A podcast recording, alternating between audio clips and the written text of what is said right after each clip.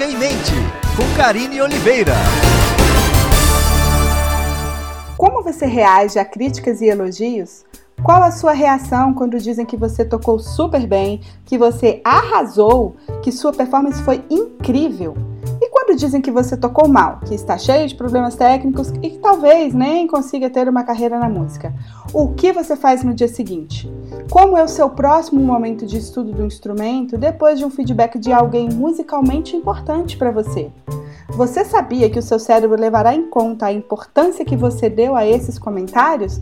Que ele vai dar ouvidos a essas opiniões que você deu importância para tomar as decisões sobre o que estudar, o quanto persistir para atingir um objetivo e se você vai ou não estudar aquela técnica para refinar uma habilidade.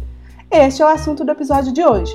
Qual o impacto da sua reação a críticas e elogios sobre a sua performance? Estudar um instrumento é um processo de resolução de problemas e envolve várias dimensões, como processos cognitivos, a prática e o estudo do instrumento para sustentar a aprendizagem e promover o nosso desenvolvimento musical. Tocar um instrumento é uma das atividades humanas mais complexas por envolver diversos e incontáveis processos mentais, físicos e cognitivos inúmeras emoções, sentimentos, processos cognitivos complexos, comportamentos, processos perceptuais, sistemas sensoriais como o tato, a sinestesia, a audição e a visão vão enviar milhares de informações e sensações para o nosso cérebro. E o nosso cérebro vai decodificar e integrar todas essas informações e nos dar um feedback para que possamos avaliar a situação. Quando realizamos uma performance, é preciso que aconteça uma comunicação incrivelmente orquestrada entre os processos cognitivos, integrando o discurso musical, nossas habilidades e a interpretação. Por envolver tantos processos mentais e físicos, a música pode ser observada e estudada por diversos ângulos e óticas. E um desses olhares é sobre o processo de estudo, a prática do instrumento no dia a dia. Como aprendemos e refinamos as habilidades para tocar o nosso instrumento. Durante o estudo e a performance musical, nós somos confrontados o tempo todo com problemas para serem resolvidos.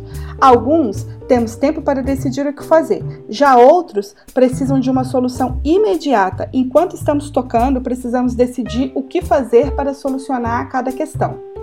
Neste processo de resolução de problemas, nós aplicamos diferentes estratégias e precisamos desenvolver nossas habilidades através do estudo intenso e prolongado ao longo dos anos. Com o avanço das pesquisas sobre o cérebro nos últimos 20 anos, nós músicos podemos ser beneficiados por muitas descobertas de como o nosso cérebro processa cada face da música.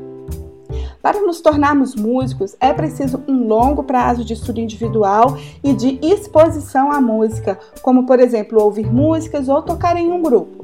A prática deliberada ou a prática disciplinada, como também é conhecida, é considerada um dos fatores mais importantes para se alcançar a expertise em música.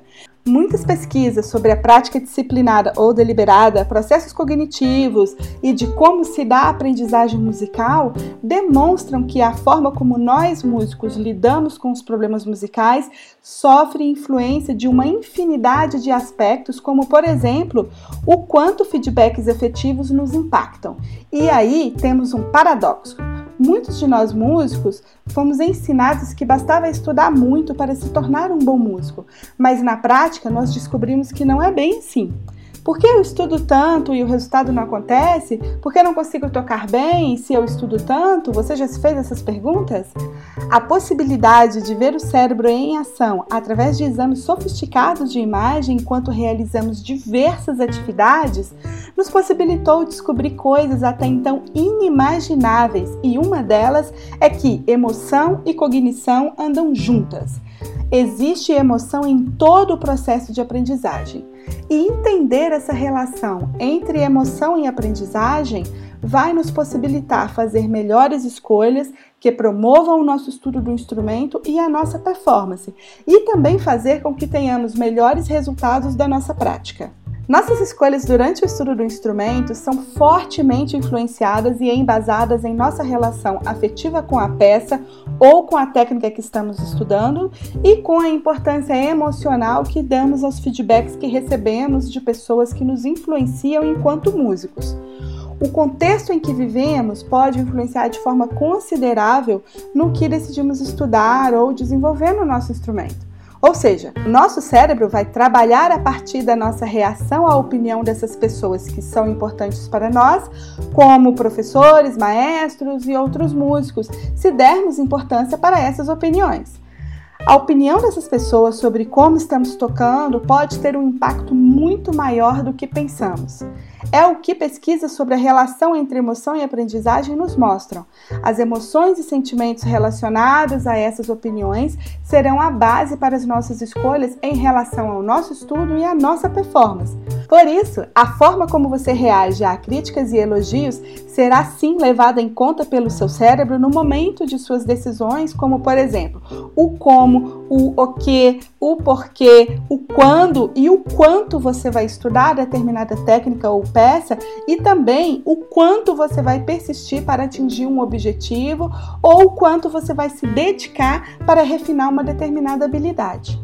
A sua reação a esses feedbacks, a essas opiniões, te levará a um comportamento, e esse comportamento te levará a uma forma de estudar que definirá os seus resultados e a forma como você vai tocar. E uma das consequências de reações vindas de emoções que prejudicam nossas escolhas é criar padrões automatizados e limitados de como você soluciona os problemas que aparecem durante a prática musical. Abordar os problemas de forma automática, com respostas prontas e adaptadas a diferentes problemas, diminui a nossa capacidade de mudar de estratégias quando necessário, de encontrar soluções novas para problemas já conhecidos e o pior, faz com que mesmo músicos profissionais ou com anos de estudo não consigam solucionar os problemas musicais de maneira eficiente. E o que isso quer dizer? Que, mesmo estudando muito, os objetivos são apenas parcialmente atingidos. Não conseguimos alcançar as metas e o nosso progresso acontece de forma manca, amorfa, sem equilíbrio técnico-musical. E aí, como você lida com críticas e elogios? Da próxima vez que receber um feedback de alguém importante para você, que ouvir uma opinião sobre sua performance, avalie qual sua reação sobre essa opinião. Que tipo de emoção, de sentimento está envolvido nessa reação? Qual o grau de importância você deu a esse feedback? Que comportamento essa importância gerou? Suas escolhas, suas soluções para os seus problemas técnicos e musicais foram afetadas de que forma? Seu estudo melhorou ou piorou? E sua performance subiu de nível artístico ou está permeada pelos mesmos erros de sempre? Então, anote aí no seu caderninho essa sequência para quando receber o seu próximo feedback ou opinião sobre sua performance. Recebi uma crítica ou um elogio. Qual a minha reação? Que importância eu dei? Qual o meu comportamento na hora do estudo? Que soluções eu escolhi? Como o meu estudo foi afetado? Qual o resultado na minha performance? Recebeu uma crítica ou um elogio? Avalie o impacto da sua reação e mude o seu estado mental, se for preciso, para um estado mental rico em recursos. Eu sou Karina Oliveira e esse é o Música em Mente você encontra o Musicmente no Instagram, no Facebook, no Spotify e no YouTube. Me siga nas redes sociais e fique por dentro de assuntos que irão te ajudar a desenvolver o seu potencial e a alcançar a vida e a performance que você quer. E espalhe essa notícia, compartilhe com quem você se importa e bora estudar, porque tocar bem é muito bom. A música que você quer está na sua mente.